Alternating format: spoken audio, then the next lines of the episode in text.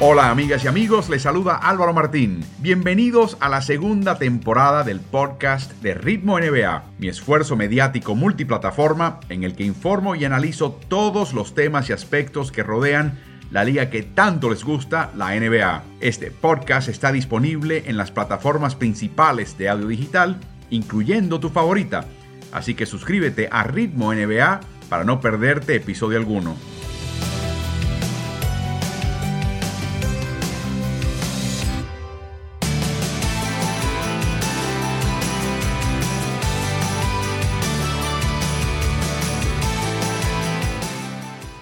Buenas noches, buenas tardes y para aquellos que están allá en España, eh, saludos en esta madrugada del jueves. Les saluda el coach Carlos Morales y Álvaro Martín para Ritmo NBA en otro streaming live que aparece en todas las plataformas que ven en pantalla, incluyendo Carlos Morales, me entero ahora el Twitch. Y nos preguntaban ya eh, a través de todas las distintas redes sociales en las cuales estamos conectados para este streaming, al cual nos pueden enviar preguntas. Nuestra producción va a pescar varias preguntas para conseguirlas. ¿Cuándo fue la última vez que trabajamos juntos en persona? Y ya sacamos la cuenta, ¿no, Carlos? Sí, de, hecho fue en febrero del año pasado, antes de la pandemia, cuando coincidimos en, eh, en Chicago para el partido de estrellas de, de la NBA. Bueno, a Carlos lo pueden hallar en sus redes sociales, en Instagram, en Twitter, que ven en pantalla. También está contribuyendo contenido muy importante e interesante a una, un portal que se llama Especialistas del Deporte. Así que pasen por allá y vean todo ese material, no solamente el básquet, hay de otros, eh, otros temas también. En nuestro caso, les pedimos y recordamos siempre que se suscriban a la página de Ritmo NBA en Facebook, que sigan la cuenta Ritmo NBA en Twitter, que también en Instagram hagan lo propio, arroba Ritmo NBA, que en YouTube se suscriban y activen notificaciones del canal arroba Ritmo, perdón, Ritmo NBA-NFL. Eh, y por supuesto, aquellos que nos escuchan en los podcasts ya lo pueden disfrutar. Aquellos que no, pasen por su plataforma de podcast favorita y busquen Ritmo NBA, ahí encontrarán este material y otro más que incluimos que es original solamente a podcast. Bueno, estamos en finales de NBA y ofrecemos nuestras disculpas por no estar con ustedes el lunes. El lunes fue un día de zafarrancho, un día donde nos enteramos esencialmente que había que viajar a finales y nos dio la oportunidad la NBA de ir con ellos para trabajar en su, eh, contenido digital por NBA Latam y NBA Mex Carlos, nos topamos con la situación de que la liga ha restringido enormemente la cantidad de credenciales a la prensa, sobre todo la prensa electrónica, eh, y que es imposible, si no, difícil, si no imposible conseguir una credencial para estos, estos, estos eventos de, finales. Es, bastante, eh, ¿qué te diría? Es, irónico el hecho de que la, pandemia eh, le dio una, una nueva forma de hacer las cosas a la NBA y al mismo tiempo eh, se da con el regreso de los aficionados, de los fanáticos al estadio. Eh, se bajan las, la cantidad de credenciales, claro, también había muchas personas o muchos medios que no viajaron porque todavía sienten que no, que no, que no es prudente hacerlo. Y eh, creo que se han repartido 150 credenciales, básicamente. Eso pasaba de las 500 y las 600 en, en, en, finales anteriores, pero eso le ha dado más espacio también, espacio disponible para que haya más aficionados en, la cancha, que estaba llena a, reventar en la, cancha del Phoenix Arena y que anoche realmente vimos lo que es el entusiasmo del público, de ese público de Phoenix y sobre todo del público conocedor de Phoenix. Que no son los que se sientan en la primera fila, todo lo contrario, son los que se sientan arriba y sudan la camiseta por el equipo y fue algo verdaderamente, para mí, Carlos, fue algo que disfruté de rabo a cabo, esta experiencia de estar ahí en la barra, con el grupo, los de Hueso Colorado, los que comienzan los vítores, las porras para animar a su equipo, los que están comentando y pidiéndole al equipo que haga algo antes de que el equipo lo ejecute. Era algo verdaderamente alucinante porque normalmente no te acostumbras a ver eso en un partido donde la gente está recostada en su silla, muy acomodada, comiendo, bebiendo, y a veces el entretenimiento que pasa entre, entre la acción de juego es lo que más entretiene ese tipo de aficionados y no lo que está pasando en el partido. Estos eran eh, aficionados que conocían el deporte, ¿no? Sí, te voy a dar un ejemplo. Eh, un pick and roll. Queda DeAndre Ayton con un jugador más pequeño y empiezan los, aficionados a gritar desde arriba, que obviamente no, te va, no lo van a escuchar en la cancha, pero ellos quieren gritarlo. Dásela a DeAndre, dásela a DeAndre. Y ahora se la dan a DeAndre a comer, a comer, cómetelo crudo. O sea, básicamente eso, ¿no? Eh, o, estaba Cameron Johnson corriendo la esquina eh, Cameron en la esquina para el triple y se la daban y bueno, ellos celebraban increíblemente. Sí, era algo muy, muy entretenido. Bueno, repasemos las llaves, como siempre hacemos en estos streamings del lunes por la noche.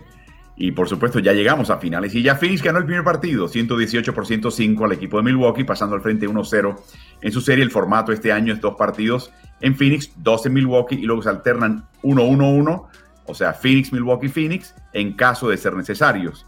Eh, para, para Milwaukee, su cometido siempre fue robarle un partido a Phoenix en casa y tratar de evitar llegar a casa con 0-2. Pero hemos visto ya en estos playoffs, Carlos, que el 0-2 no pesa tanto quizás como en años previos, aunque hay que también mencionar que la afición pesó en este partido y todo eso lo hablaremos a continuación. Pero antes, queremos aprovechar esta coyuntura porque ayer vimos algo que se da típicamente dos veces por año y es Adam Silver se presenta a la prensa en una atención a medios en la cual él describe el estado de la liga en ese momento, eh, usualmente con unos comentarios iniciales muy breves, y luego se abre preguntas de los medios. Se da antes del partido de estrellas y se da antes del primer partido de finales. Eso es todo. Más allá de eso, te puede dar una entrevista uno a uno, pero a nivel de medio global se presenta y por lo tanto estas oportunidades son muy importantes para seguir lo que él está pensando y lo que está diciendo. Muchas veces hace un comentario y te deja saber lo que viene y tienes que estudiarlo de cerca. Así que vamos a empezar a repasar varias cosas que él dijo para que ustedes también eh, se enteren. Abrió disculpándose con la prensa de lo dificultad que ha tenido que cubrir eh, la temporada y habló de lo difícil que ha sido también para los jugadores absorber este tren de juego y por primera vez admite el impacto de lesiones esta temporada de forma extraordinaria. Dice, poniendo al margen los datos, no cabe duda que el estrés adicional, tanto físico como emocional, que absorben los jugadores contribuye a estas lesiones. No es una ciencia cierta, es un tema de gran enfoque por la liga desde antes de que llegase el COVID. Incorporamos personal con el enfoque exclusivo de prevenir lesiones. O sea, cuando se habló de lesiones y se sacó a la cuenta la cantidad de lesiones de jugadores importantes que fueron al partido de estrellas, que ya son 10, la reacción inmediata de la liga fue a través de un portavoz decir, no, la verdad que no tenemos un problema excepcional, es un problema que hemos tenido ya por tiempo. Luego Kevin Pelton de ESPN sacó un estudio un poquito más detallado y fue lo primero que dijo el comisionado. Continuó diciendo más, tenemos más citas del comisionado que les queremos mostrar y, y repasar, precisamente porque eh, por qué tenemos estas lesiones no queda claro. Y es un tema que continuará bajo análisis entre temporadas. Desafortunadamente la tendencia va en ascenso en años recientes, pese a los recursos tremendos invertidos por nuestros equipos en la prevención de lesiones, las nuevas instalaciones de práctica alrededor de la liga y el equipo que tienen de vanguardia. Es horrible y es algo que resta a nuestra competición. Estos son jugadores con carreras atléticas relativamente cortas Así que mantenerlos saludables cobra una importancia primordial para nosotros y para los aficionados. Esta es la primera vez en que admite la liga de que lo que tiene entre manos es una situación excepcional, sin, porque obviamente nadie lo sabe, saber exactamente la raíz de lo que está pasando. Pero lo que pasa, lo que está pasando aquí, continuaremos con los comentarios, Carlos, es que está tomando este momento, esta coyuntura, para cambiar un poquito el diálogo acerca de lesiones. Sigamos leyendo el comentario de, de Silver. Los días de descanso, o sea, el que le dé a un jugador que está relativamente ileso un día libre para que se recupere físicamente, los días de descanso de los jugadores aumentaron 100% esta temporada comparada con la pasada. O sea, se duplicaron este año comparado con la cantidad del año pasado. Y la pregunta que intentamos contestar es, ¿vale la pena el descanso? ¿Funciona el sistema de descansos a los jugadores? Existen distintas hipótesis al respecto. ¡Wow! Y luego tiene un comentario más final, que yo creo que es el que remata el, el, diálogo de él. El sistema de descanso no funciona solamente a base de los minutos que un jugador esté jugando en cancha, pero también incluye otras cargas que colocan sobre sus cuerpos cuando no juegan y cuán riguroso es su entrenamiento y qué actividades sostienen entre temporadas. Atención, ese último dato. Mi argumento acerca de descansos es que muchas personas aceptan, sin examinar la ciencia, que darle descanso a jugadores funciona. No queda claro. Esto concluye el comentario particular del descanso, Carlos. Hay mucho aquí que rebanar. Te voy a dar la oportunidad que tú arranques. Bueno, lo primero que, salta a la, vista, ¿no? Cuando uno ve y escucha estos comentarios es que este señor es brillante, número uno, eso lo sabemos eh, todos y que sabe cómo darle la vuelta a cualquier eh, asunto que tenga que tratar. Este es un asunto bastante difícil que tratar porque tiene que ver con que hay jugadores que están en, una posición totalmente opuesta a la que él está presentando, hay médicos de equipos y hay eh, preparadores físicos que están en una posición totalmente distinta a la que le está presentando. Eh, sin embargo, él se ampara muy bien en que no hay nada concreto, que él no está diciendo que los descansos no ayuden a prevenir lesiones, él lo que está diciendo es que no hay eh, prueba verídica de que ese sea el caso.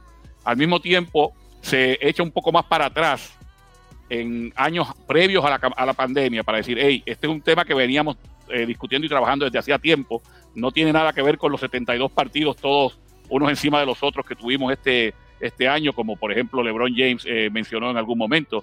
O sea, eh, lo que está tratando de hacer es realmente cubrir una situación engorrosa, sin lugar a dudas, en la que no está en el mismo lado de los jugadores, pero eh, tratando de quizás dejar abierto de que hayan otras razones para que se proliferen las lesiones que no tengan que ver con el hecho de que los jugadores no tuvieron el descanso adecuado. Pero cuando él menciona sus hipótesis de lo que podrían ser esas razones, Carlos, yo estoy seguro que él no lo dice porque se lo sacó de la manga.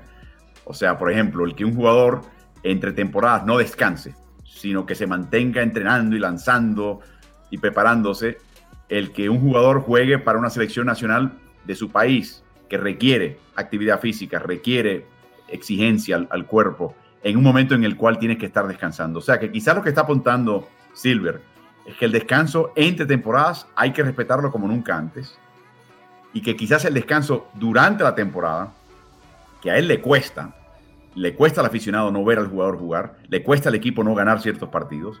Eh, me imagino que el ejemplo que les podría dar es, mira, Kawhi Leonard, le dieron descanso y se lesionó de todas maneras aproximadamente la misma lesión que tenía antes. Así que yo creo que es bien interesante esta puerta abierta de que quizás el tú mantenerte activo, más o menos minutos, no sabemos, el tú mantenerte jugando, evite que te lesiones. Y quizás el jugador insigne para eso es Chris Paul, Carlos, 36 años de edad. Apenas se ha ausentado de partidos. Creo que cuatro este año. Y ahí lo ves. Pero se lesionó, ¿eh? Se lesionó. Y se, lesionó varias veces. Y, en la primera serie se lesionó el hombro que pudo haberle costado la serie a Phoenix, realmente. Se lesionó la mano, pero el hecho, quizás lo que está diciendo él es que necesitas mantenerte un poquito en cancha para, para quizás superar este tipo de lesión y quizás si planificas jugar 82 o cuantos sean los partidos el año que viene, eh, quizás eh, eso te obligue a, a, respetar un poquito más el descanso entre temporadas. Para mí esto fue de la parte más impresionante de lo que se habló en este tema. Eh, también, Carlos, el, primera vez que yo escucho a Silver sugerir que el baloncesto internacional es un estorbo, en realidad, o es un posible obstáculo. Normalmente ha sido muy diplomático, ha apoyado a la FIBA en todo momento, es socio de FIBA en la Liga de África, en los campamentos juveniles. Es la primera vez que empieza a sugerir que ese juego internacional podría ser algo detrimental a la capacidad de un jugador de completar una temporada y un equipo ser equipo. O sea, le está también enviando un mensaje a todos de que muchachos, yo sé que te gusta hacer eso y lo respeto, pero va a tener un costo. Y el costo va a ser tu ausencia. Y el costo va a ser tu posible permanencia en los playoffs. ¿Lo ves así o lo ves distinto? Es interesante porque es la protección del negocio. O sea, en otras palabras, no te afecta jugar 82 partidos en, unos 5 cinco, meses. No te afecta tanto, eh, al, contrario, quizás te podría ayudar a, a mantenerte libre de lesiones, pero esos dos o tres meses que pasas entre temporadas, en los que a veces estás entrenando por tu cuenta, estás tratando de mejorar para la, posible, para la próxima temporada o estás eh, haciendo cosas por el equipo estadounidense y jugando torneos internacionales, ahí pudiera ser que te vieras afectado. O sea, está tomando eh, la misma posición que tomó hace más de una década Mark Cuban, el dueño de los Dallas Mavericks, que decía que para qué estarle prestando sus jugadores a la FIBA y al, y al movimiento olímpico si ellos son los que le pagan. Eh, ¿Por qué entonces nosotros no tendríamos un torneo, decía él, referente a la NBA, un torneo que seamos un torneo internacional que seamos nosotros los que lo corramos o si o en su defecto no dejar que nuestros jugadores estén jugando en el verano. Bueno, como dice muy bien, eh, eh, el comisionado Silver se había mantenido alejado de ese tipo de comentarios, todo lo contrario, motivaba a sus jugadores a jugar, pero ahora ante una situación donde le ponen quizás contra la pared, donde dice, bueno, hay que descansar, que descansen en el verano, que no descansen durante el negocio. Lo menciono porque se siente de nuevo las cosas que suceden y que emite eh, Adam o su antecesor David Stern en una conferencia de prensa de este tipo, es, está mostrándonos un poquito el futuro, o por lo menos una posible visión del futuro. Así que atento a eso, el tema de los descansos va a ser algo que va a estar, sigue estudiando la liga, no ha llegado a conclusiones, y está sugiriendo Silver que quizás el descanso no sea el remedio, que sea otro, y que el descanso lo que hace inclusive es eh, que pueda que sea un intento inútil de preservar al jugador cuando quizás sean otras dinámicas. Él no sabe cuál es, nadie sabe cuál es, pero pendiente a ese tema que me pareció muy interesante. La otra cosa que hizo Carlos eh, fue esencialmente decir que no va a haber Global Games fuera de los Estados Unidos por tema de la pandemia. Eso no sorprende a nadie, así que México se va a quedar sin, juega, sin juego, juegos eh, durante la temporada 2021-22.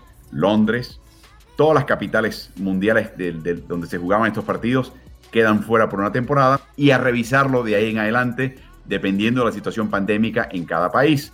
Así que dependerá del progreso del el país y las entidades gubernamentales y la población del país en tratar de controlar más esta pandemia, lo que determinará si juegan y si regresa la NBA a estas ciudades. Así que puso en aviso a todo el mundo, ¿no? Sí, me parece que en este momento es lo prudente. O sea, eh, no sé si será lo mejor para, de nuevo, para el negocio como tal, pero es lo prudente. Hay que estar en un compás de espera mientras se vayan solucionando esta situación de pandemia en otras partes del mundo, quizás volvamos a la normalidad. El otro tema que a mí me dejó un poquito la boca abierta, recuerden que el año pasado el comisionado mencionó que el 40% de los ingresos de la liga eh, se devengan a través de venta de boletos e ingresos de, noches de partido, estacionamientos, anuncios en los, en los pabellones, eh, venta de, comida, de bebida, eh, genera una gran cantidad de dinero y eso se perdía con la falta de asistencia. Bueno, este año hubo más de un millón de, asistentes a las canchas de NBA, que está muy por debajo del nivel usual. El último equipo, si no me equivoco, fue el equipo de Portland, que a, principios de mayo permitió su primer asistente a su cancha. O sea que ha habido canchas inclusive que no han aceptado eh, aficiones, aficionados hasta el final. Pero me dejó la boca abierta, Carlos. Si perdieron 40% de sus ingresos o sus ventas el año pasado porque no hubo asistencia alguna y se perdieron partidos, dijo que la merma este año fue del 33%. O sea, no mucho menor que la previa, pese a que ha habido más personas. Y que calcula que él, que la NBA regresará algún tipo de normalidad en cuanto a venta de boletos el año que viene.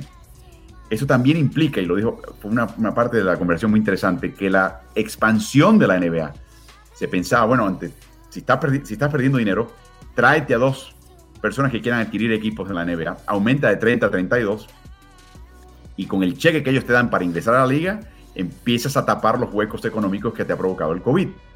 El comisionado dijo, no, no, no, no, no, eso es lo que la gente piensa, pero no es tan fácil. porque los 30 que están ahí, claro que les va a gustar ese cheque que les va a llegar y su presión de esa, de esa tajada del cheque que llega, pero luego tienen que dividir el resto de los ingresos en, a futuro, en vez de por un denominador de 30, por un denominador de 32. Y en ese cálculo puede que no haya, no haya eh, verdadera eh, unanimidad. Y es de nuevo la primera vez que yo escucho, Carlos, que se duda de la expansión como tal. Siempre se, se ponían reparos y se ponían obstáculos. Pero la impresión que te da es que puede que el obstáculo sea interno. Mira Álvaro, hay una frase que utilizamos mucho cuando estamos evaluando cambios, transacciones, donde un equipo que está luchando por un campeonato adquiere un jugador veterano, estrella, y da dos jugadores jóvenes, o da tres selecciones del draft, o da, que uno dice, está hipotecando su futuro. Bueno, lo que está hablando el, comisionado Silver es que para tú recibir dos franquicias, estarías recibiendo un dinero inmediato, pero luego, a largo plazo, eh, cada uno de los equipos que ya son socios estarían recibiendo menos, o su participación sería menos. Entonces, eso es lo que es hipotecar su futuro, ¿no? Así que, no, como muy bien mencionas, no está tan claro entonces que hoy día sea beneficioso añadir eh, dos franquicias, si bien es cierto que hace menos de un año se estaba hablando de eso con, mucha fuerza. Silver lo mencionó, que esa plática, esa conversación fue externa, que eso fue la, la prensa, que eso nunca, nunca él habló del tema, él respondía a preguntas de la prensa, o sea que pero bueno, ya eh, nos pone un poquito la mentalidad de lo que se está pensando dentro de la liga. No va nunca iba a ser fácil. Puede que sea aún más difícil de lo que pensábamos. Y por último, Carlos, el comentario que también me abrió la boca. Le preguntaron un periodista de la República Popular de China, creo que con un medio chino, me imagino que sea Tencent, que es el medio que tiene los partidos de la NBA, le preguntó que por qué con el éxito inicial de esta Liga de África, que es una una sociedad entre la NBA y la FIBA, que se habían pensado armar una liga asiática y si hubiera habido algún tipo de movimiento en ese sentido. Y de nuevo, nos reveló el comisionado de que sí, que con Yao Ming de comisionado de la, de la Asociación de Baloncesto China, se sostuvieron pláticas para armar una liga asiática y para que la CBA y la NBA fueran socios. Pero dice, en ese momento eh, la CBA prefirió mantener su curso independiente y no se llegó a nada. Y ahí termina el comentario. Así que no, no mencionó si persiguen los planes excluyendo a China, si se van a reiniciar o no. Y luego empezó a hablar de el hecho de que la NBA es una liga estadounidense que tiene que responder a los valores y a las, a las leyes de los Estados Unidos, pero que va a intentar por todos los medios, dentro de la situación pujante entre ambos países, China y los Estados Unidos, de mantenerse como un vínculo deportivo y cultural y tratar de ser un ente facilitador de relaciones entre ambos países. De nuevo, abrió la, me abrió los ojos y la boca porque no se había hablado de esa manera antes y está empezando a preparar a, todo el mundo para lo que, ven, lo que en el futuro, que podría ser una liga en Asia con o sin equipos de la CBA, o quizás, eh, Carlos, una, preparar por una situación donde si la tensión continúa entre ambos países, eh, la NBA podría estar en medio de todo eso. Veremos qué sucede, pero fue la primera vez que se expresó de esa manera y a mí me dejó la boca abierta. Y no habló de otras jurisdicciones, por ejemplo, ya existe una liga de clubes, por ejemplo, armada por la FIBA en las Américas. Las Américas está pidiendo a gritos una institución que sea la de FIBA o sea otra, que se refuerce económicamente y que se potencie económicamente para verdaderamente tener un escalón más de calidad para el que quiera jugar baloncesto profesionalmente. No se mencionó de eso, no se mencionó de nada de Europa, solamente el caso de Asia y el caso de África de, mención. Así que lo menciono solamente para darles un repaso de los detalles de temas que no tienen nada que ver quizás con el partido, segundo partido de finales de NBA, pero poco, poco a poco van forjando la liga y su dirección futura. Es así, y de hecho en, cuanto a lo de la liga china, es bastante claro que la CBA siente que, ellos pueden funcionar sin tener que ser socios de la NBA. O sea, eh, básicamente es eso, es como cualquier otra liga, eh, qué sé yo, la liga endesa en España o la liga rusa, que en cualquier momento que se le haga un acercamiento de parte de la NBA le dicen muchas gracias, pero no gracias, simplemente nosotros estamos bien trabajando independientemente. Así que veremos todo eso que sucede y veremos cómo eso se desarrolla en los próximos meses y años. Termina una pregunta de Jorge Mauricio Carmona, Carlos. ¿Qué tiempo de descanso van a tener los jugadores que están en los Juegos Olímpicos? ¿Será factor eso en las lesiones que se presentan en la NBA? Bueno, segunda pregunta, ni el comisionado te la puede contestar. Exactamente. Así que Carlos y yo menos, pero sí te podré decir que los campamentos, la, temporada próxima, la 2021-22, comienza en la segunda semana de octubre. Y los campamentos van a comenzar a fines de septiembre, Carlos.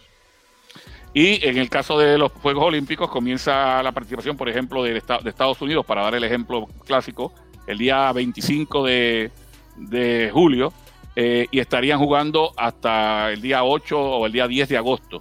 O sea que estamos hablando que a mediados de agosto ya se liberan de ese compromiso y tendrían entonces básicamente eh, casi dos meses para descansar previo a, presentarse nuevamente a los campamentos de, en octubre.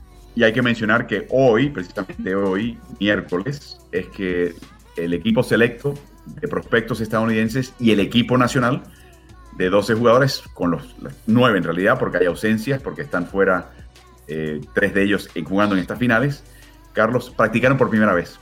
Y ahí estaba Greg Popovich, estaba eh, Ime estaba Steve Kerr, estaba todo el grupo de USA Basketball, todo el mundo jugando espectacular en Las Vegas preparándose para el ciclo olímpico, así que veremos eh, qué hacen estos chicos. Pero recuerden, algunos de ellos van a regresar de Tokio, Carlos, y van a empezar a practicar su tiro.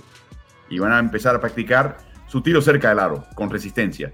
Y van a empezar a practicar su tiro de costado de triple. O sea, de nuevo, yo creo que parte de lo que, lo que está pasando es que hay una carrera tremenda por mejorar y que quizás se ha subvalorado el tema de tú descansar, de no hacer nada, de que tu cuerpo se recupere. Es posible, es posible, es una de las eh, de, las vertientes que presenta el comisionado, ¿no? Pero como, como bien ya quedó establecido, ni lo sabemos nosotros, ni el mismo comisionado lo sabe.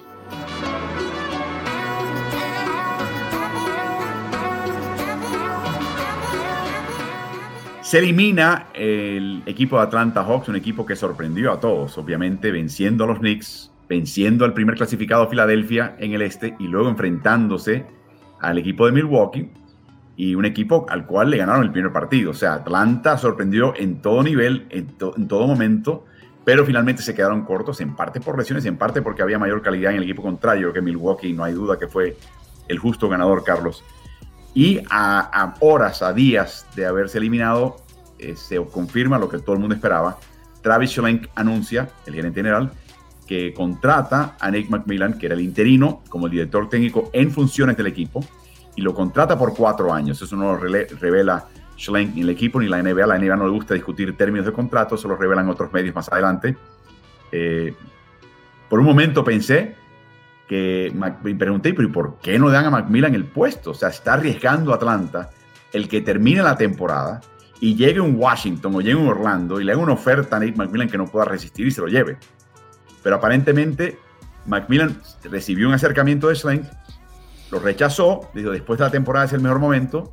Yo creo que lo hace por respeto a los jugadores y porque apostaba de que él sabía que este equipo iba a echar para adelante, Carlos, y que él tendría una posición mucho más fuerte negociando si su equipo logró lo que logró a la postre. Estoy seguro que esa oferta que acaba de firmar ahora Macmillan superó la que le había hecho antes Schlenk, ¿no crees? Sí, yo estoy casi seguro de lo mismo. O sea, no, no había forma alguna de que, primero, de que se pasara por alto a Macmillan. Seguía con ese sello de interino. Eh, que hubiese que abrir nuevamente eh, la posición para entrevistas y demás un comentario muy interesante e inteligente que hizo el gerente eh, fue decir, bueno, ¿para qué una entrevista si él lleva cuatro meses entrevistándose? O sea, con el trabajo que está haciendo, que hizo desde marzo, fue más que, cualquier entrevista. Y obviamente también que el salario iba a ser superior a si hubiese aceptado una oferta cuando recién tomaba el equipo. Examinemos, Carlos, el rendimiento de este equipo de Atlanta. Macmillan comenzó el primero de marzo. Eh, la marca es noche y día. Las eficiencias son muy parecidas. Termina de ser un equipo que tenía, que perdía tres décimas de punto por 100 posesiones a los rivales, a ganar casi cinco puntos por 100 posesiones. Y prácticamente 100 posesiones es más o, menos, más o menos la cantidad de posesiones en un partido. Lo que sí cambió, por Dios, es la eficiencia neta. Los puntos anotados menos los puntos percibidos o recibidos a través de 100 posesiones en el clutch, en los momentos definitorios de partidos reñidos. De ser el segundo peor equipo, bajo Lloyd Pierce, el técnico despedido de Atlanta, bajo Macmillan Carlos pasan a ser el tercer mejor equipo y lo vimos en estos playoffs. Y esa es la gran diferencia, de ahí es que un equipo se convierte de perdedor en ganador. O sea, muchos partidos se, deciden en los últimos 3, 4, 5 minutos de, partido. Si no, pregúntale a los New Orleans Hornets que tuvieron, que despidieron a su entrenador, que tuvieron varios partidos donde entraban a esos últimos minutos con ventaja y los perdían. Eh, entraban al último cuarto con ventaja y, finalmente perdían el partido. Así que no es lo bien que tú juegues por los primeros 44, 45 minutos, que sí, es importante, obviamente, tienes que llegar al clutch con oportunidades de ganar, pero es cómo ejecutas en ese clutch. Y esa gran diferencia de cómo se ejecutaba con el entrenador anterior a cómo se terminó eh, ejecutando con Macmillan, es lo que hace que Atlanta se haya convertido de un equipo mediocre en uno ganador. Hubo un par de ausencias, por supuesto, y luego presencias. Rayon Rondo no jugó mucho en la primera mitad parte de la temporada. Eh, Bogdan Bogdanovic también estuvo lesionado. El mismo Galinari estuvo ausente por varios partidos. Ellos integraron la segunda parte cuando ya estaban Macmillan y por supuesto adquirieron a Lou Williams, que yo creo que también ayuda mucho en esas situaciones. Rondo no le estaba dando mucho tiempo, así que hay que, hay que siempre hay que mencionar eso para, para entender un poquito globalmente lo que vemos, pero sin embargo el viraje es noche y día y por eso está Macmillan donde está. Carlos, ¿qué tal Trey Young? Eh, vimos lo, bien que jugó eh, por momentos, sobre todo en las primeras dos vueltas. Vimos donde se quedó corto. ¿Cuál es tu evaluación de lo bueno y lo malo de Trey Young en esta postemporada? Bueno, Trey Young está eh, haciendo un, cambio de haber sido un jugador que toda su vida, desde estoy hablando desde niño, siempre le dijeron tú no puedes, no puedes, eres muy pequeño, eres muy frágil, y él siempre tenía esa hacha que amolar, ¿no? Él tenía que probarle a la gente que ellos estaban equivocados y ese ha sido su sistema todo el tiempo. Por lo tanto, dentro de eso está a veces el ser un poquito individualista, porque está más preocupado por lucir tú y por, eh, callar bocas eh, que a veces por poner el equipo frente a ti. ¿Qué pasa? Que este año hizo una transición tremenda. Ya él se había establecido en la NBA como una futura estrella de, la, liga, de hecho ya había participado en un partido de estrellas, ve que hay unas posibilidades de, de empezar a hacer cosas. Bajo Macmillan eh, establece una relación con su coach, porque aparentemente con el coach Pierce no había tal relación, y empieza a cambiar su juego, a tratar de involucrar más a sus compañeros. y cuando empieza a involucrar más a sus compañeros se potencia, o sea, sus números bajan, pero el equipo se potencia. Y estaba jugando un baloncesto de, calidad, de alta calidad, eh, que lo llevó hasta esa final de conferencia. Lamentablemente tuvo esa lesión en el, en el pie, eh, tuvo momentos en los juegos en, donde quizás las decisiones que tomaba no eran las mejores, especialmente cuando había una situación donde eh, en el pick and roll y la penetración él estaba creando una canasta casi en cada posesión, porque o él tiraba un buen tiro o alimentaba a un compañero para, una canasta fácil y de momento lo veías que pasaba una cortina y lanzaba un triple casi de media cancha y dice, pero ¿y, pero ¿y por qué? Si está dominando de otra forma. Pero yo creo que eso todavía es parte del proceso de maduración de este joven que tiene mucho talento y que posiblemente sea jugador franquicia por muchos años. Él hizo un comentario terminada la, la, eliminación de su equipo, Carlos, de que se dio cuenta, sobre todo contra Milwaukee, lo duro, dice, qué duro es avanzar a unas finales, qué duro debe ser ganarlas. Yo creo que en parte, Carlos, la calidad del equipo que enfrentó tuvo mucho que ver. Eh, sin restarle méritos a Filadelfia, sin restarle méritos a, al equipo de Nueva York, quizás Milwaukee a él lo marcó muy bien, muy bien. La sensación que yo tuve con Milwaukee, sobre todo al avanzar la serie, es que Trey Young estaba forzando cosas de nuevo, sean pases o sea disparos, que no tenía un ritmo y una lectura calmada que es la que tú demostró muchísimo contra Knicks y contra Sixers. Y en el sexto partido de la serie, el que finalmente quedaron eliminados contra Milwaukee, vimos como hubo dos eh, versiones de Trey Young, ese que estaba forzando cosas y ese que cuando vino una mini racha de su equipo que se metieron en el juego en la parte final, recibía el balón y lo, empujaba inmediatamente. Eh, confiaba en sus compañeros, veía que había compañeros que estaban eh, ejecutando bien y dijo, ok, no me toca a mí ganar el partido y le toca a mis compañeros. Y ese tipo de Trey Young, ese jugador, es el que, el que posiblemente Atlanta quiera ver por el resto de su carrera. El otro jugador que hay que tener en mente, Carlos, es em, John Collins, porque John Collins está en el punto de su carrera donde va a ser un agente libre restringido. ¿Qué quiere decir eso? Que no es un agente libre totalmente. El equipo tiene la opción de igualar una oferta de otros equipos. Hay varios equipos que le van a hacer ofertas a John Collins con el desempeño que tuvo en esta serie. Y francamente, el, el, gran gasto de Atlanta que se pensaba iba a ser ahora, después de esta temporada, lo hizo una temporada antes, inteligentemente, que hay que destacar, porque no había mucha gente postando por los jugadores que ellos integraron. Así que en ese sentido le salió relativamente barato. Sin embargo, va a ser difícil acomodar a John Collins. Y hoy el dueño Tony Wrestler, dueño principal de Atlanta, dijo que desde ya dice, cuenten con que no todo este grupo que jugó en estas finales del Este va a estar de vuelta el año que viene. Y la implicación es que podría ser John Collins, Carlos. Rechazó un contrato de 90 millones a través de cuatro temporadas. Déjame sacarte la cuenta, Carlos. 22 millones y medio por temporada. Y dijo, no, yo, yo valgo más que eso. ¿Qué te pareció su desempeño y qué te parecen los prospectos de que él reciba eso más de otro equipo? Eh, apostó a sí mismo.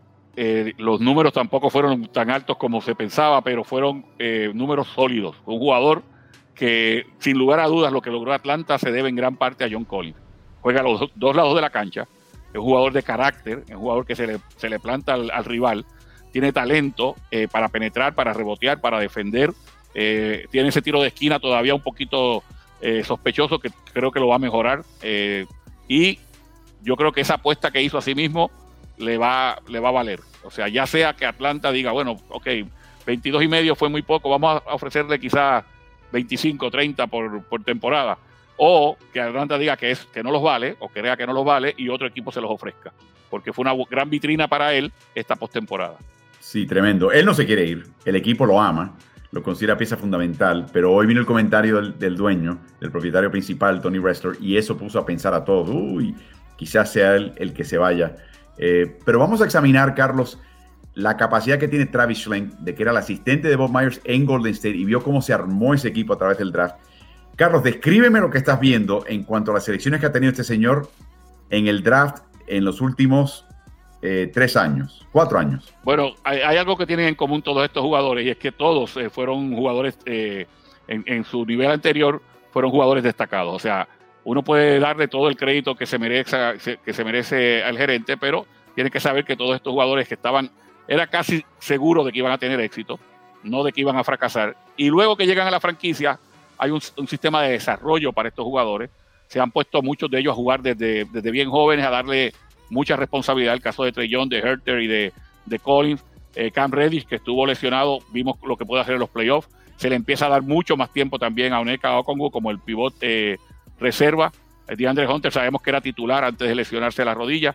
Así que estos, estas selecciones de parte del gerente Schneid no hacen nada más que confirmar que tiene buen ojo, que hizo las decisiones que tenía que, que hacer, pero que a la misma vez tiene un buen sistema de desarrollo de jugadores y los pusieron, los tiraron al ruedo desde jóvenes en su carrera y el resultado lo hemos visto. Ahora, yo no quiero quitarle méritos a, a Carlos. Collins, Herter, seleccionados decimonovenos. Para ese entonces, usualmente no hay gran calidad de jugadores, quizás del fondo una rotación.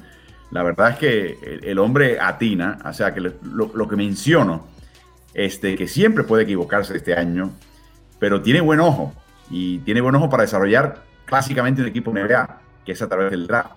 Así que va a haber Atlanta para rato. Y en el caso de Okongu, él le tiró muchísimos buques de flores a Okongu y ya implicó que es cuestión de tiempo antes de que Okongu llegue a un nivel donde puedan enviar a Clint Capela a otro equipo, Carlos, y quitarse ese salario encima. ¿Qué te parece?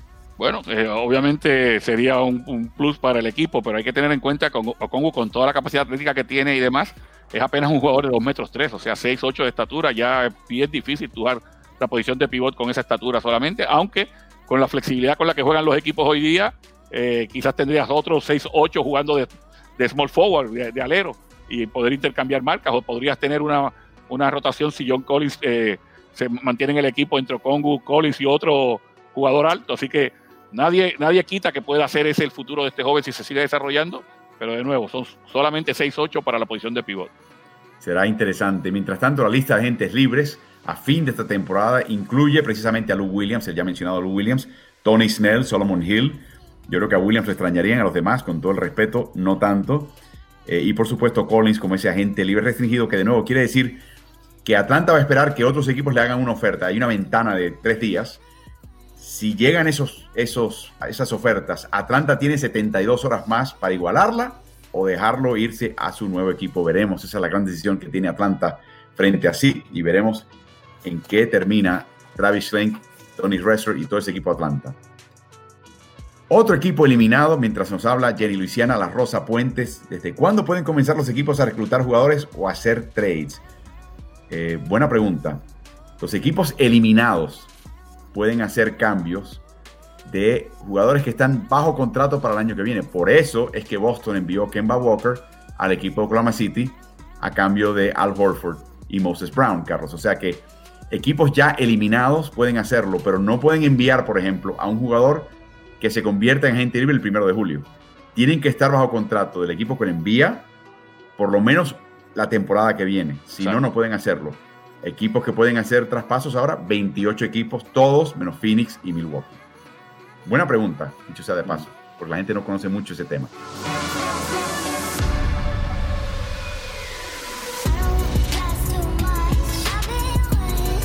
Otro equipo eliminado, recién eliminado en esta final del oeste es el equipo de Los Ángeles Clippers, un equipo que tenía muchísimo que contestar, muchísimas interrogantes entrando a estos playoffs, cambio de técnico, pero en realidad la misma fórmula, un par de caras nuevas, eh, si podría ser el cambio de Clippers suficiente para llevarlos a los playoffs, las lesiones eh, volvieron a, maldecir a este equipo, Carlos, particularmente la de Kawhi Leonard, y en realidad nunca lo sabremos, pero batallaron, cayeron en dos hoyos 0-2, se recuperaron, batallaron contra el equipo de Phoenix, eh, hasta que sencillamente las piernas no dieron más, y vista Subach fuera, fuera Kawhi, la verdad que, tuvieron muchísimas permas. Y la pregunta es, Carlos, si en tu mente cabe la idea de que hicieron lo suficiente como para intentar traer una versión de este núcleo y volver a aspirar con este grupo para un campeonato el año que viene, asumiendo de que las lesiones no les muerdan a ellos, los maldigan como los, mordió este año.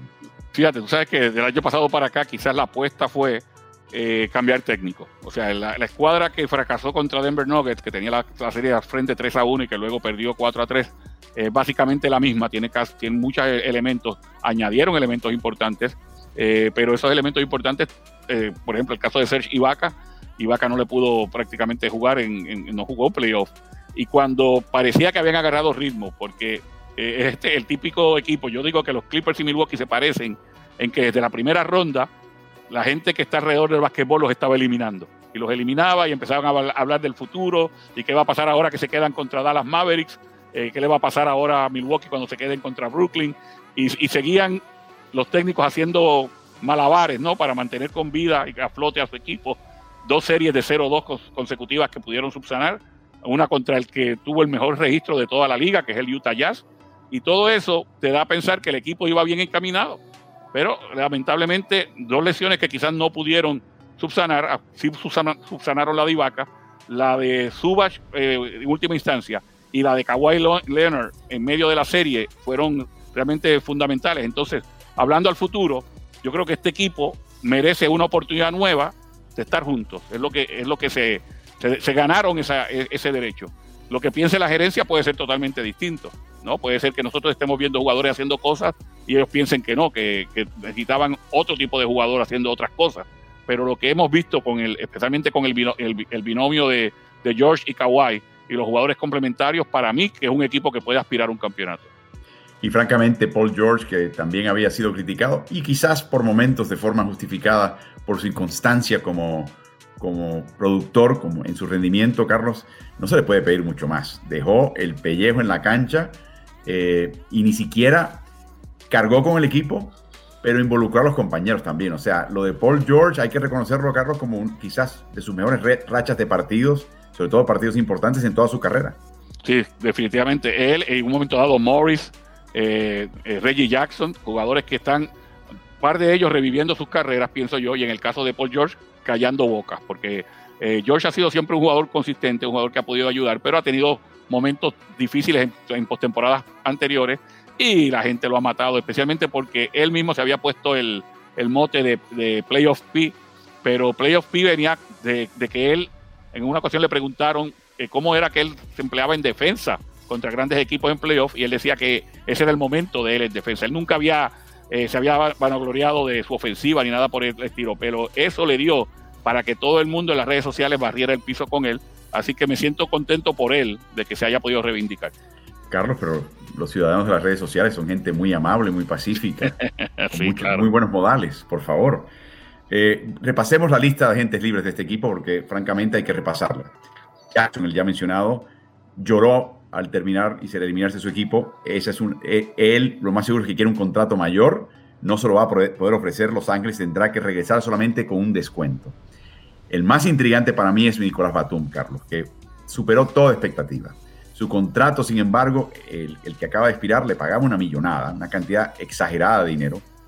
Y eh, la pregunta es si Batum quiere regresar con este grupo donde sabe que tiene un papel, donde sabe que lo valoran, pero también tiene que saber que no le van a pagar lo que le pagaron el año pasado, ni va a recibir un aumento salarial de lo que tuvo como, como compensación la temporada pasada. En el caso de Cousins, está rehabilitando su reputación y la verdad es que está, está aferrándose un puesto en la liga en este momento. Patrick Patterson pueden prescindir de él si hace falta. Pero aquí vienen los buenos. Las opciones del jugador, tanto Kawhi como Ibaka, pueden eh, acceder a un segundo año en su contrato, o un año adicional en el caso de Kawhi, Carlos, el de Kawhi sería por 36 millones, en el caso de Ibaka sería por 9 millones. Ibaka lo va a aceptar porque con esa espalda eh, liquidada y con las ganas que él tiene de regresar a este equipo, estoy seguro que lo acepta y regresa. Leonard es otro tema. Y vamos a examinar las opciones que tiene Leonard ahora, que son múltiples. Estas son tres de las principales solamente. Ejercer la opción para el año que viene de 36 millones y luego después de eso firmar una extensión de cuatro temporadas y 182 millones. En total, 218 millones por cinco temporadas. Descartar la opción a este año próximo, convertirse en agente libre, pero al no estar tres años con el equipo que lo contrató como agente libre, que es Los Ángeles Clippers, no tiene derechos Bird. El derecho Bird le permite al equipo que te va a pagar y ofrecer un contrato pagarte más y pagarte con aumentos superiores a si no lo tienes. O sea que sería eliminar la posibilidad de ser un jugador Bird y firmar con un otro equipo por cuatro años y 176 millones. Eso hay una merma increíble de dinero que te perderías si vas por esta oferta. También tiene la opción de descartar la opción de Clippers el año que viene, convertirse en gente libre, firmar un acuerdo de solamente dos temporadas, o sea, sería uno garantizado, uno a opción de, nuevo de Kawhi por 81 millones, y luego cancelar ese momento, porque al final del año que viene tendría los derechos Bird y se forraría de billetes con un contrato de 235 millones y 5 años, que sería de firmarlo, el de mayor valor en la historia de la NBA. Algo me dice, Carlos, que el billete más grande es el que va a ganar y el que va a ser el héroe de esta película. ¿No crees? Yo creo que eh, hay algo bien seguro en cuanto a, a Kawhi Leonard. Lo seguro en cuanto a Kawhi Leonard es que jamás sabremos cómo piensa Kawhi Leonard ni cómo piensan los que están asesorándolo. Así que va a estar bien interesante ese tipo de decisión entre temporadas para Kawhi, eh, porque como hemos visto, eh, estaba, tenía una buena situación en San Antonio, se fue de ella hacia a Toronto, tuvo una buena situación en Toronto, ganó un campeonato, tiene una buena situación hoy día. Eh, cuando la gente habla de, bueno, voy a rechazar 36 millones porque quizás tenga una opción adicional, o voy a aceptar esos 36 y luego voy a promediar unos 40 millones de dólares por año. Eso como que a mí se me, se me, se me sale de la, Mi mente no da para llegar a, hacer esas matemáticas, así que vamos a ver qué decide Kawhi Leonard. Siete cifras, quizás. Ocho ya es demasiado para concebir. Así que de esa manera terminamos con esta conversación acerca de Los Ángeles Clippers. Veremos qué pasa, pero yo creo que el núcleo regresa.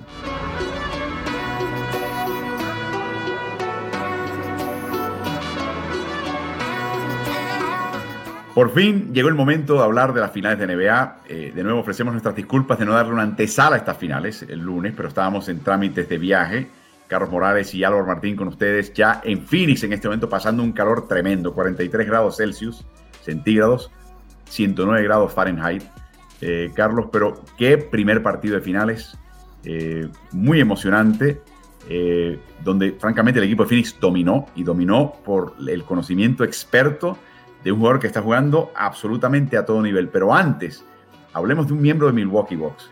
la gran interrogante de cara a esta serie, la condición de la rodilla izquierda hiperextendida de Giannis Antetokounmpo, que evitó que jugase dos partidos en la serie previa contra Atlanta en, 24, en menos de 24 horas, en menos de 12 horas, pasó de jugador en estado dudoso, o sea, 25% de probabilidad que jugase, a debatible, 50% que podía jugar, aparecer en el cuadro titular, 100% de probabilidad de que juegue Carlos. ¿Qué te pareció la actuación de Giannis Antetokounmpo?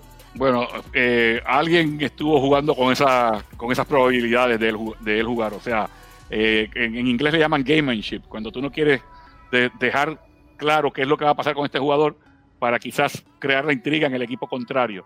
Eh, la realidad es que Yanis, si, está, si jugó de la forma que jugó anoche, estaba listo desde 24 horas antes. Eh, buena noticia para Milwaukee. Yo lo vi un poquito fuera de ritmo, a pesar de que tuvo sus 20 puntos, eh, agarró sus 17 rebotes, dio sus tapas, cortó balones. lo que me alegra por, por, su parte es que, no es que está saludable, que hizo un Eurostep larguísimo en una ocasión, que en otra ocasión fue y, giró sobre la rodilla y se la, se la volcó en la cara al que lo estaba marcando en ese momento. Eh, todo eso es que está saludable, claro, estaba fuera de ritmo y estar fuera de ritmo es totalmente natural. Le ha pasado, por ejemplo, a Chris Paul en, dos series ya, que cuando regresa el partido que tiene no es tan bueno como los que había tenido anteriormente. Yo creo que Yanis eh, está saludable, pero fuera de ritmo y es una gran noticia para especialmente para la afición de Milwaukee porque los que los internos de Milwaukee la gente que eh, ha llegado al equipo la gerencia y el cuerpo médico y cuerpo técnico sabían que él iba a jugar anoche eso estoy seguro. Pero Carlos vamos a repasar un par de números. En el primer cuarto ya acumuló 8 puntos 5 rebotes 2 asistencias. Primera mitad 10 puntos 9 rebotes 3 asistencias. Termina la primera mitad dicho sea de paso con una tapa espectacular de Michael Bridges al estilo LeBron James persiguiendo a Andrew Gudara en finales de NBA. Prácticamente lo mismo, ese mismo tipo de tapa. Al final llegó y le dio la tapa contra el tablero. O sea, para mí esa jugada me dejó, me dejó los ojos abiertos, ¿no? Porque él jugó desde el salto inicial y a los cinco minutos lo sacaron y te comenté, hey, límite de tiempo en cancha para Yanis. No, jugó 35 minutos. Eh, mi pregunta es la siguiente. Milwaukee, sin embargo, cuenta con esos 25, 30 puntos que le puede dar él para poder ganar partidos en general. Eh, y ahí voy al tema que mencionas que está a falto de ritmo. La diferencia, ¿tú crees, entre haber anotado 20 y no tener 20, 25, 30 puntos fue eso, ¿no?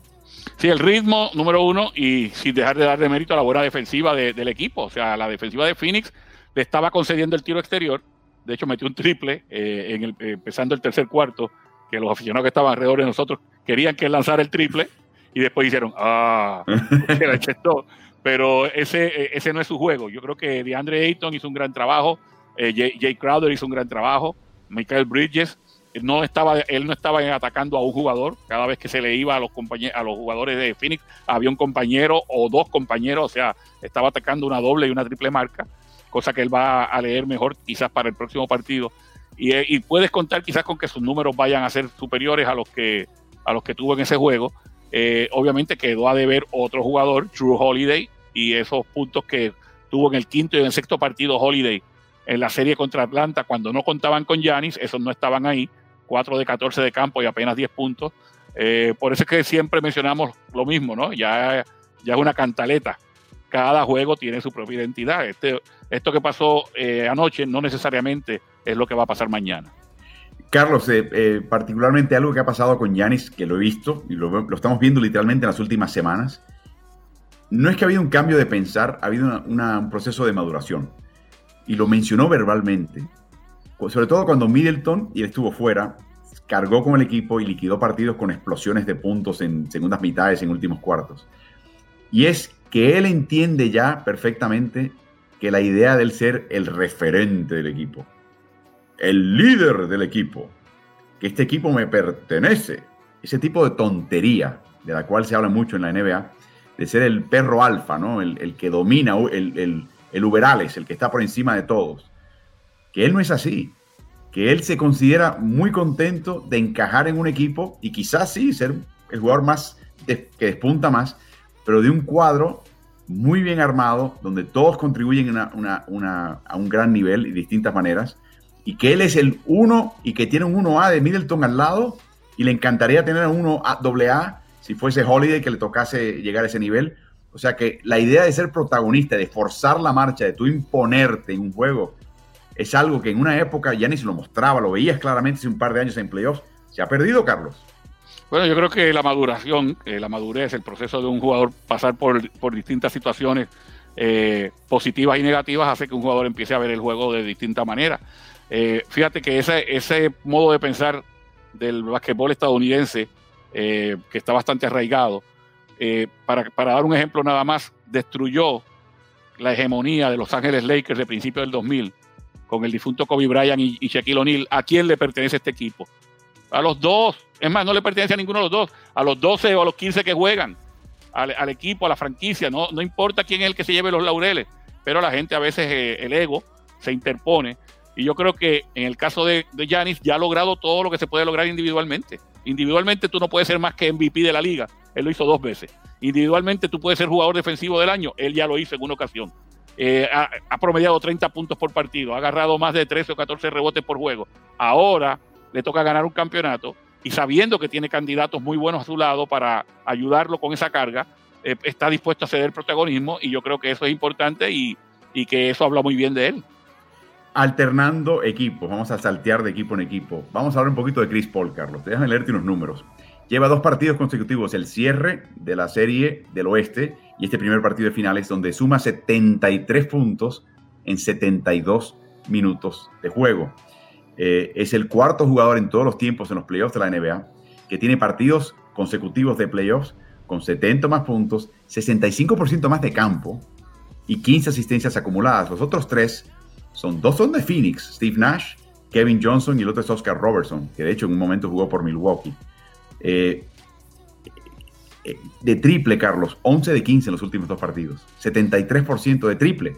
O sea, lo que está haciendo, lo que hizo en el primer partido Chris Paul, sobre todo en la segunda mitad, hay que mencionar, tuvo un comienzo en el primer cuarto incierto, falló un par de tiros, no se encontraba, los, los primeros dos que entraron le pegaron a todas las esquinas del aro antes de perforarse, se, se calibró el tiro.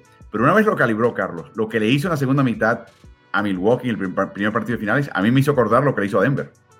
Sí, definitivamente fue un partido bastante parecido. Y volviendo al hecho de sus últimos dos partidos, el, partido de, eliminación frente a, los Clippers y este partido, suma 122 puntos generados.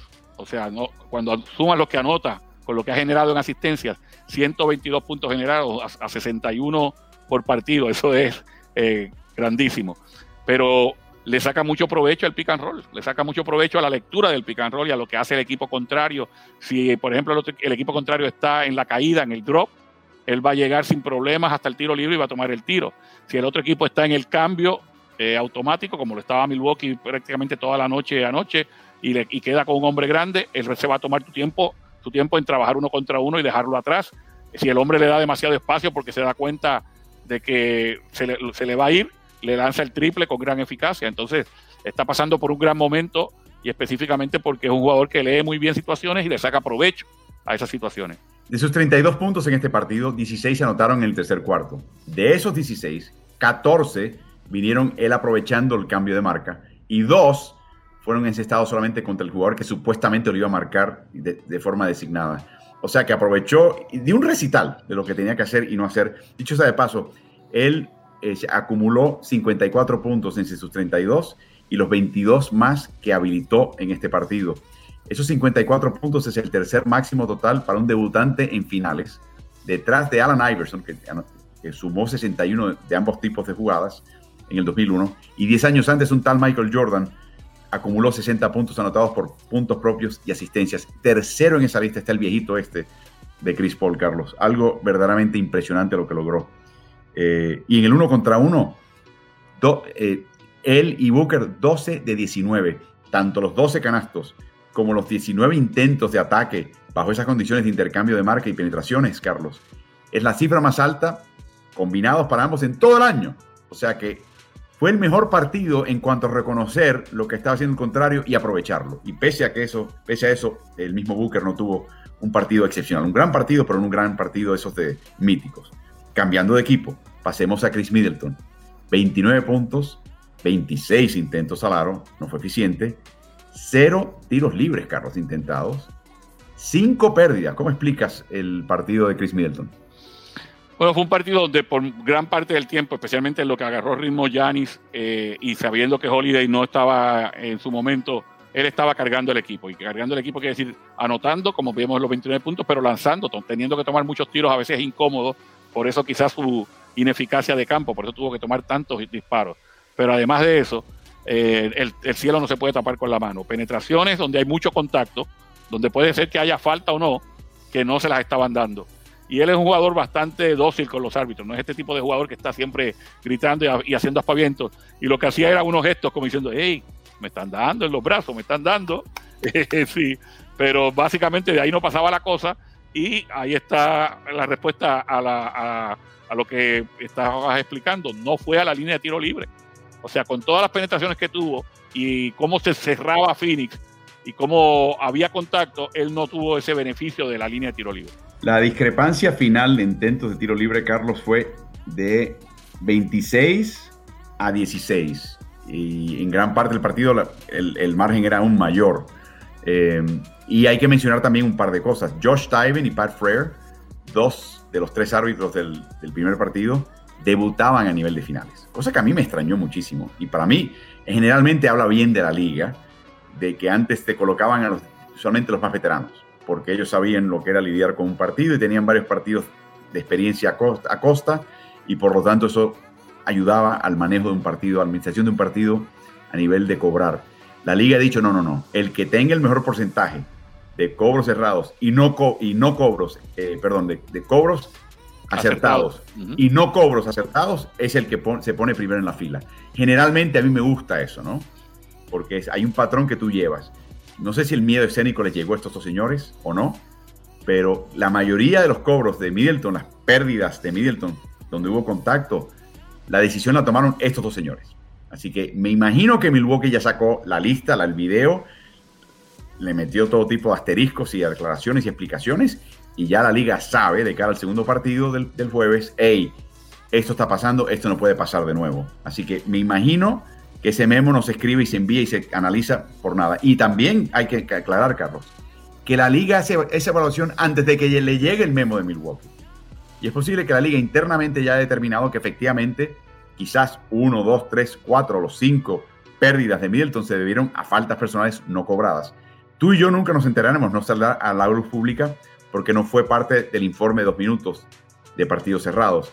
Pero la liga lo coteja y es posible que esa protesta de Milwaukee, que estoy seguro que la enviaron, coincida con el hallazgo interno de la liga y veremos qué pasa de cara al próximo partido.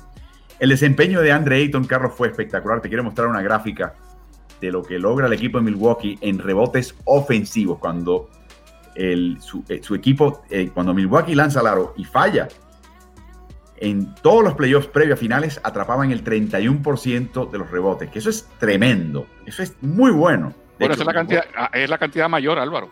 Por eso. Ellos encabezan a todos los, los equipos en playoffs con esos casi 31 rebotes ofensivos, eh, o sea, 31% de rebotes ofensivos capturados eh, disponibles. Y Monty Williams y Phoenix se dio cuenta de que eso no solamente es el mejor equipo haciéndolo eso, sino que también Carlos es el equipo que necesita eso para ganar. Eh, que esos cortes al aro del costado de Pat Conaton, de PJ Tucker en el rebote ofensivo, así gana Milwaukee. Bueno, ¿qué te parece la labor de DeAndre Ayton y otros? Eliminarlo y cortarlo por, eh, por un tercio, al 20% solamente. El box out fue sumamente eficaz, Álvaro. Excelente. Y, cuando hablamos ahora del 20,4, si fuéramos a irnos por toda la postemporada, sería el peor equipo reboteando ofensivamente. O sea que de Andre Ayton, Carlos, tuvo un partidazo. Yo te digo que de Andre Ayton hoy por hoy está acumulando los rebotes antes que los puntos, en parte porque en su equipo hay una prioridad. Paul intenta más, anota más. Booker es una máquina de anotar. Por lo tanto, no se depende de Ayton. Eh, no creo que tampoco esté en un momento de su carrera donde si se le pide anotar 30 puntos por, por partido, lo haga constantemente. Pero tú te das cuenta que ese número de puntos va a aumentar y que los rebotes ya lo tiene de un lado y está siendo ya devastador en la marca y en los rebotes. Es un jugador que se está convirtiendo en un jugador completo ante nuestros ojos. Eh, jugador que desde que fue seleccionado en el mismo draft de Trey Young, en el mismo draft, de Luka Doncic, siempre la gente dice, ay caramba, quedó a deber ese jugador porque mira que dos estrellas se llevaron a Atlanta y, y los Dallas Mavericks. Bueno, este jugador no está nada mal, ¿eh? El complemento perfecto para un Devin Booker y para un Chris Paul, porque vamos a, ponerlo en el otro contexto. Vamos a ver a Luca Doncic con, con Phoenix. En este momento no haría falta. O a Trey Young con Phoenix, con Chris Paul. No haría falta. O sea, lo que hacía falta para complementar este equipo es ese pivot que corre la cancha, que te selecciona, te defiende bien en el, en el pick and roll, que te puede defender un alero contrario, como es el pareo este cruzado que ellos han decidido hacer por momentos contra eh, eh, Giannis Antetokounmpo, que luego de eso rebotea, da tapas y además de eso te puede lograr canasta cerca del aro. O sea, negocio redondo para Phoenix. Hay una jugada, Carlos, que describí en el newsletter de NBA que aparece mañana, eh, que, eh, te agradezco que tú estés suscrito y muchos de ustedes también lo estén. Aparece los jueves por la mañana. Eh, se pueden suscribir en smartsports.com, es gratis. Pero destaco a Cameron Johnson en una jugada en la cual Ayton también tuvo una participación. Y es una jugada, Carlos, en la cual eh, hay un pick and roll entre Paul y Ayton en un costado de la cancha.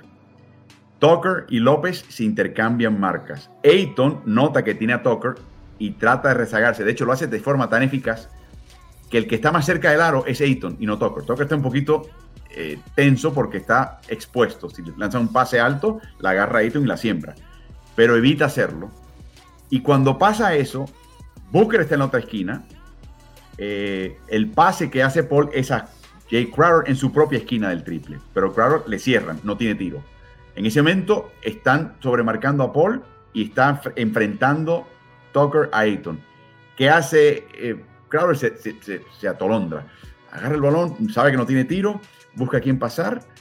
Y en ese momento Middleton, que ve que está expuesto Tucker, se acerca de la marca de Booker en otra esquina para hacer presencia con Ayton. No se te ocurra pasarle a Ayton abajo porque te voy a tocar el balón. Crowder ve eso y no le pasa el balón a Ayton y está pensando en pasar el balón a, a Booker en la esquina. Pase alto y largo, le da tiempo a Middleton a, recuperarse cuando Middleton retrocede y va hacia Booker. ¿Qué se le ocurre hacer a Cam Johnson en ese momento? Cortar a espaldas de quien lo marcaba. Meterse en la línea del tiro libre, le pasa el balón eh, Crowder, pero ¿qué hace Ayton? Se mete bajo el aro y ala a Tucker con él para evitar el pase de poste alto, poste bajo abreviado. Sí. La lectura de esa jugada, el que se, el que se quedó, el que el tosco fue Crowder. La lectura de los jóvenes, de Ayton y de Johnson, de esa jugada que produjo puntos y metió en el partido a Cam Johnson y desconcierta totalmente la defensiva contraria. Carlos, eso habla de Monty Williams, eso habla de la madurez de estos jugadores, de la lectura de juego que tienen los jugadores de reparto del equipo. Bueno, cuando tengan la oportunidad en el próximo partido, eh, fíjense siempre en Michael Bridges y en Cameron Johnson, porque son los dos mejores cortando al aro, escondiéndose detrás de la defensa, haciendo el flash en el momento preciso para, para lo que mencionaste anteriormente, para descargarle la presión a su equipo. Eh, cuando uno está viendo el juego, casi siempre se enfoca en el balón. Si tienen la oportunidad, quítenle la vista al balón un rato y miren a esos dos jugadores, cómo están cortando continuamente al aro y obviamente sus compañeros los premian. Hablamos mucho, Carlos, durante el partido tú y yo anoche de las tácticas defensivas de Mike Budenholzer. Recuerden, Budenholzer era el último técnico que iba a intercambiar marcas en la NBA. Fue el, el que quedaba, que insistía en hacer las cosas bien. Donde viene un pick and roll, tú estás marcando un jugador, eh, te vienen a dar un bloqueo para sacarte y desplazarte, tú peleala, trasciéndela y mantente con tu marca original. Y cada cual con lo suyo. Eh, eso tiene sus ventajas, por supuesto. Pero la otra cosa interesante es que casi de entrada Mike Budenholzer señaló que iba a intercambiarlo todo. ¿Por qué? Porque originalmente, en el comienzo del partido, Tucker fue quien marcó a Chris Paul, Holiday a Booker, y los demás son los, convencionales, ¿no? lo que uno más o menos espera. Pero ver a PJ Tucker marcar a Chris Paul a mí me, extrañó muchísimo, Carlos. Eh, y luego, por supuesto, vinieron los cambios de marca que te digo, donde vinieron los pick and rolls y cambiaban sin mayor problema, sin mayor esfuerzo estaban tratando casi casi de conservar energías y tú inmediatamente me lo señalaste, esto no funciona. Sí, definitivamente fue clave. En el, le hemos dado todas sus loas y con razón a Chris Paul y, a, y también a, Devin Booker, que aunque no lanzó bien de campo, se fue 10 de 10 del tiro libre y de ahí que se pudo llenar de puntos también. Pero esos dos jugadores le sacaron un provecho tremendo a ese, a ese cambio de marca que era prácticamente automático. Y yo no sé, ni estoy ahora mismo en los entrenamientos de Milwaukee, no le quiero dirigir el equipo a Budenholzer, pero casi te garantizo que esa estrategia defensiva no es la que van a utilizar en el próximo partido. ¿Qué, variantes, ¿Qué, variantes, pueden utilizar? Pueden, doble marcar al, portabalón, pueden tratar de pasar la cortina, especialmente si le pones a Holiday y a Paul, pasar esa cortina por arriba todo el tiempo y, tratar de mantenerse Holiday con él. Puedes hacer lo que se llama ice, que es enviar el pick and roll hacia un lado de la cancha y no dejar que salga de ahí. Eh, hay varias cosas que puede hacer. De hecho, el, el blitz al pick and roll no le funcionó bien a Denver contra, contra Phoenix porque los tiradores quedaban totalmente abiertos a las esquinas. Pero son cosas que puede tratar Budenholzer totalmente distinto a cambios. Eh, como decimos en el argot, switch automático. No, si el switch automático te mataron a Brook López y te mataron eh, a, a, Bobby Portis. Y eso fue lo que en el tercer cuarto básicamente eh, sentenció el partido a favor del equipo de Phoenix. Así que estoy casi seguro que eso no es lo que van a hacer claro. En la parte final del partido hicieron algo que también es opción, que es que si quieres cambiar todas las marcas, tienes que tener un cuadro donde todo el mundo pueda cambiar. O sea, bajó el cuadro, se fue con cinco perimetrales y empezaron a intercambiar marcas. Y ahí quizás puedes mantenerte, pero igual, cuando Conaton queda con Chris Paul, eh, está en una desventaja. También hay, hay otras desventajas contra, contra Booker y eso lo leyó, le tomó un tiempito leerlo al equipo de Phillips, pero cuando lo leyeron también lo explotaron. La diferencia llegó a bajar a 7 puntos de 16 que estaba, bajó a 7 y luego se subió a 13 nuevamente. Hay que destacar que esa, esa disminución de 16 a 7 se dio en gran parte con Paul y Ayton en la banca. No, Paul estaba, en Paul estaba, en cancha, Booker estaba en la banca, si no me equivoco. Y Ayton también estuvo fuera por un tiempo. Exactamente, sí, exactamente. O sea que hay que mencionarlo. Carlos, también me has mencionado otra posibilidad y es que se mantengan luchando las pantallas, manteniéndose con su asignación durante, digamos, 18 de 24 segundos. A mí me gusta. A mí me gusta el cambio de marca de esa manera. A mí me gusta el cambio de marca cuando el reloj ya ha bajado a, números sencillos, a dígitos sencillos, 8 segundos o menos. Si hay que intercambiar marca un pequeño con un grande, no hay tanto tiempo para que el jugador ofensivo explote la ventaja que tiene. Es, ese tipo de, intercambio a mí me gusta en la parte final de la posesión. No temprano en la posesión, cuando de los 24 segundos se han consumido 6, hay 18. Ahora haces un pick and roll, ellos cambian y tienes 16 segundos para tomar una decisión. Eh, casi siempre la ofensiva le va a sacar provecho a eso, especialmente en la NBA, que son tan buenos leyendo esas ventajas. Entrando a lo que mencionas, los ajustes que puede hacer este equipo de Milwaukee, Carlos. La alineación chica les dio resultado. Curiosamente, la, la Jumbo donde utilizan a López, a Tucker y ante Tocumpo juntos en cancha, le sacó rédito a este equipo. Fue una ofensiva eficaz en general antes de esta serie, antes del personal que presenta Phoenix. No siempre lo que funcionó antes funciona ahora. Como siempre mencionas, cada rival de turno te presenta tus posibilidades. Eh, si van con la alineación chica, Carlos, van a conceder rebotes y van a tener que lidiar con de Andre Ayton como intentó y no pudo, francamente, el equipo de Clippers. Esa fue la estratagema de Clippers. Exactamente, está, estoy totalmente de acuerdo. Por eso es que es tan interesante ver cuál va a ser el ajuste de, para el próximo partido. Estoy, como dije, estoy casi convencido de que Budenholzer no se la va a jugar igual. No va a tener a, los pivots marcando a los bases y escoltas del equipo contrario. ¿Cuál de todas estas otras alternativas o otra que no haya mencionado yo será la que utilizará Budenholzer para tratar de cambiar la serie? Y por último, Carlos, hay un tema que es más bien de actitud, porque no, vimos una merma técnica, una merma eh, de, de, no sé, me pareció que el, bajón de Drew Holiday fue algo inexplicable. Lo vi cuando le llegaba el balón, Carlos, dudativo. Estaba dudando todo el tiempo. Estaba pensando el juego, no estaba reaccionando y mucho menos anticipando. Él hizo mucho daño en la serie anterior combinando los pocos tiros que tomó exterior con la penetración. O sea, la penetración le creaba luego el tiro exterior, porque estaba llegando hasta el aro como quería. Lo que pasó temprano en el partido fue que se dio cuenta que, uff, penetrar aquí hoy no va a ser tan fácil. este equipo está pertrechado en la llave, tienen a DeAndre Ayton y eh, voy a tener que tomar un par de tiros exteriores a ver si agarro ritmo. No le estaban entrando esos tiros a media y a larga distancia y, y eso dio como para uno de estos juegos malos que se convierte en una bola de nieve. Lo que me pasa en el primer cuarto lo, lo sigo arrastrando por cuatro cuartos. Yo espero que eso cambie también. Recuerda que esta adquisición de True Holiday viene para tratar de mejorar lo que tenían en Eric Bledsoe, que era un jugador que rendía mucho en temporada regular, que siempre era uno de los mejores jugadores defensivos de la liga en el perímetro, pero que se apagaba cuando venían los playoffs y hasta cierto punto hasta podía ser responsable de las salidas de playoffs en los últimos dos años.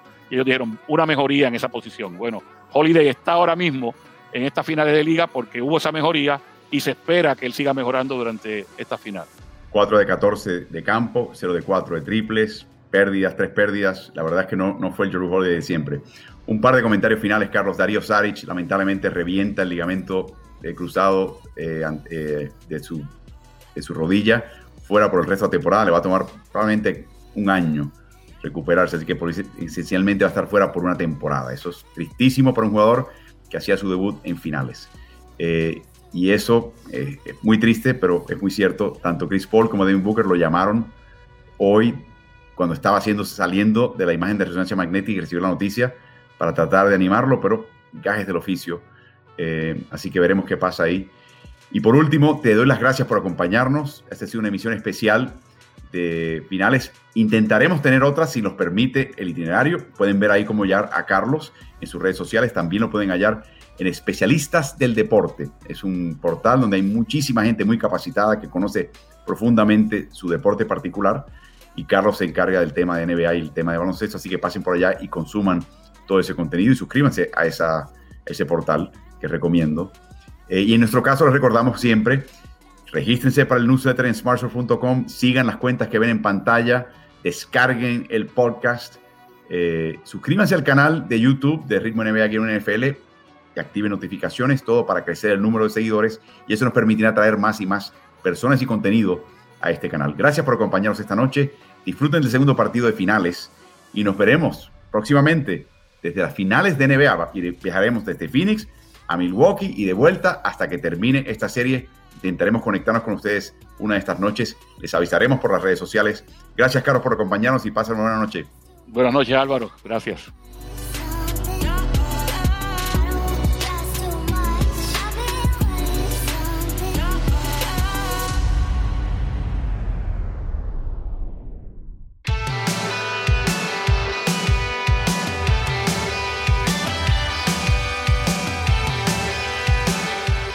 Si te gusta el contenido de nuestro podcast, te pido que te suscribas y nos des buenas calificaciones.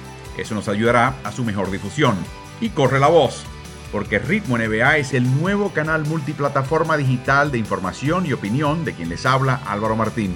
Lo puedes hallar en Twitter, en Instagram, en Facebook y en YouTube. Búscanos siempre como Ritmo NBA.